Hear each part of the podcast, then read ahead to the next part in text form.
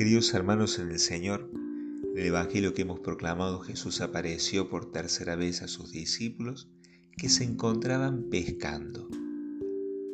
Podríamos decir que después del acontecimiento de la resurrección, que tan desconcertados los dejó, vuelven a su antiguo oficio, ser pescadores. Vuelven a la inestabilidad propia de la vida. El mar en el que navegan es imagen de esa inestabilidad.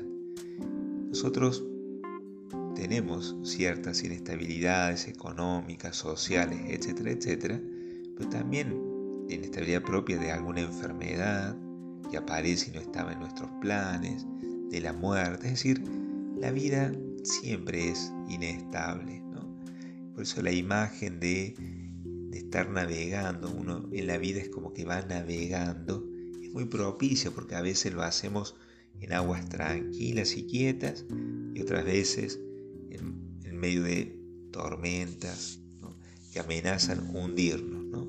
Las preocupaciones de la vida, las situaciones de injusticia, el odio irracional son como esas tormentas que muchas veces amenazan hundirnos. Lo interesante es que desde la inestabilidad propia de quien se encuentra navegando, ¿no? como los discípulos en el Evangelio que hemos proclamado, se escucha una voz. Es Jesús que desde tierra firme pregunta, ¿tienen algo que comer? Y esto es como una profecía, también desde la inestabilidad de nuestra vida, el Señor nos pregunta desde tierra firme si tenemos el alimento que nos permite vivir en lo material, pero sobre todo en lo espiritual. Él atiende todas nuestras necesidades. La tierra firme desde la que nos llama es la iglesia y nos ofrece principalmente la Eucaristía, simbolizada en el Evangelio, en esa comida que tenía preparada Jesús.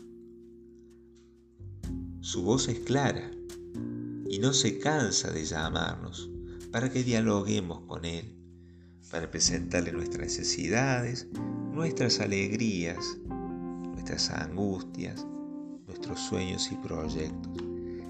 En una palabra, presentarle nuestra vida. Al principio les cuesta reconocer a estos discípulos que es el Señor, pero su voz tiene algo especial, algo mueve sus corazones y hacen lo que Él les dice. Esto es un indicio de una fe que tiene que seguir creciendo y lo hará gracias a la asistencia del Espíritu Santo, que como veremos los transformará de ignorantes y cobardes pescadores en sabios y valientes evangelizadores.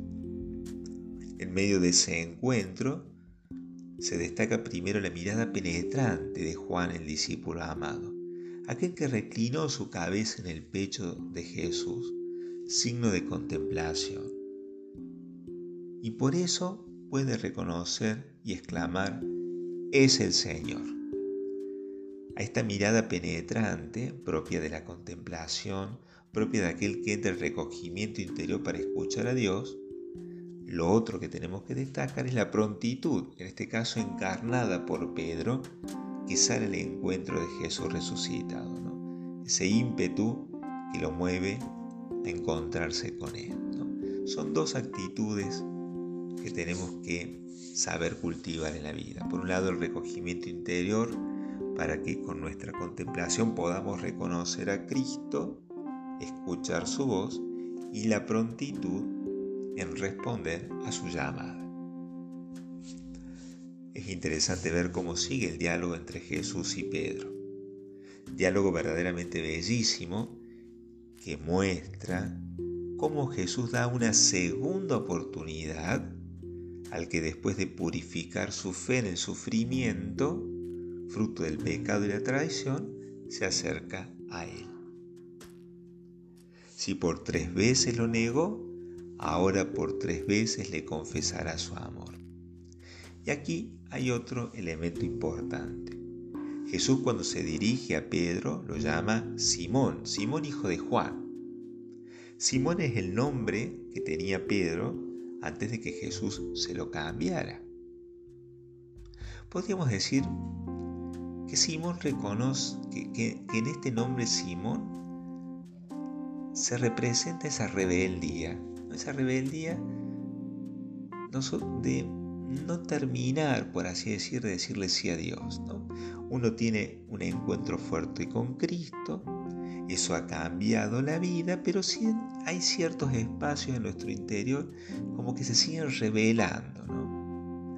Como recordemos aquellos egipcios, aquellos israelitas que, después de caminar por la tierra hasta llegar por el desierto, hasta llegar a la tierra prometida, quieren volver atrás. Bueno, hay ciertas rebeldías que todavía subsisten en nosotros. Jesús, así como tuvo una mirada amorosa en el momento de la negación de Pedro, y hay una mirada ahí que se cruzan, una mirada que conmueve interiormente a Pedro, también con esa mirada amorosa le pregunta esa parte rebelde de nosotros, ¿me amas? Jesús, después de, presentarse, después de preguntarnos y nosotros responder, como dice Pedro, sí Señor, te amamos, entonces encomienda una misión. Primero se manifiesta, primero nos pregunta, para que nosotros verdaderamente reconozcamos que verdaderamente lo amamos, y entonces ahí nos manda a misionar apacienta mis ovejas. Vemos, mis queridos hermanos, cómo hay una misión que cumplimos después que confesamos nuestro amor por el Señor. Y es que no se puede amar a Dios a quien no vemos, sino amamos al hermano a quien sí vemos. El hermano en alguna medida es la encarnación del amor a Dios. Y una manera concreta, de amar a Dios es apacentar el rebaño que el Señor nos ha dado ser servidores de los hermanos. Y esto en distintos ámbitos. Por ejemplo, un padre de familia es el pastor, por así decirlo, debe apacentar a su familia. Un empresario a sus colaboradores. Un maestro a sus alumnos. Misión que cumplimos si amamos a Dios. Porque el amor purifica, el amor a Dios purifica nuestro amor para que ese amor no se corrompa y no se transforme en relaciones tóxicas. Jesús les dice a sus discípulos, cuando estos llegan a la, a la orilla, traigan algunos de los pescados que acaban de sacar. Es interesante detenernos un momento en esta imagen de la comida que Jesús les tenía preparada. Porque es un gesto sencillo, un gesto cotidiano que esconde un amor muy grande. Pensemos que los discípulos estuvieron toda una noche, no pescaron nada, seguramente tenían mucha hambre. Nuestro amor a Dios se manifiesta en gestos sencillos, gestos cotidianos. Es muy sencillo que Jesús tenga preparada una comida. Muy sencillo que una madre de familia tenga preparada la comida para cuando sus hijos vengan a comer. Son gestos sencillos. Pero gestos sencillos que que, esconden, por así decir, grandes cosas. Por ejemplo, arranca sonrisas. Y son gestos sencillos que refuerzan lazos comunitarios. O sea, Jesús nos enseña a tener gestos sencillos. Manifestamos nuestro amor, manifestamos nuestro servicio, manifestamos nuestro apacentar el rebaño con gestos sencillos, con gestos cotidianos, con gestos que nos enseñan a ser santos. Gestos que muchos de ellos nos presentamos en la misma Eucaristía, para que esos gestos verdaderamente sean gestos ofrecidos a Dios.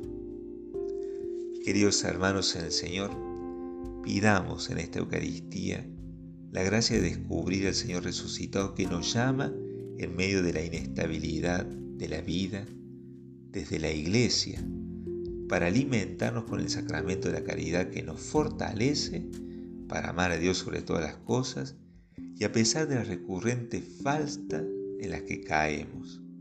Pero también la Eucaristía nos permite amar al hermano por amor a Dios y nos fortalece para la misión de apacentar a nuestros hermanos.